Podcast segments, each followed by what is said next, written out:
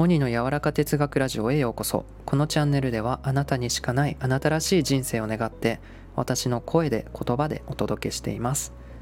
はい今回は取り掛かりや行動が早い人の特徴をお話ししていきます。これ結論プロセスがイメージできているかどうかなんですね。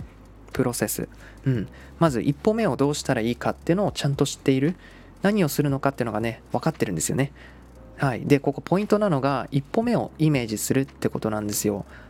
こうなかなかね行動できずにいたりいつかやりたいの止まりのものってあと一歩なんですよね。いろんな意味であと一歩なんですよ、うん、だから例えば手作りのねハンドメイドを作りたいとかだったらまず YouTube で作り方の動画を見るってこう決めるじゃないですか、うん、そしたら何が必要かとか出てくるし、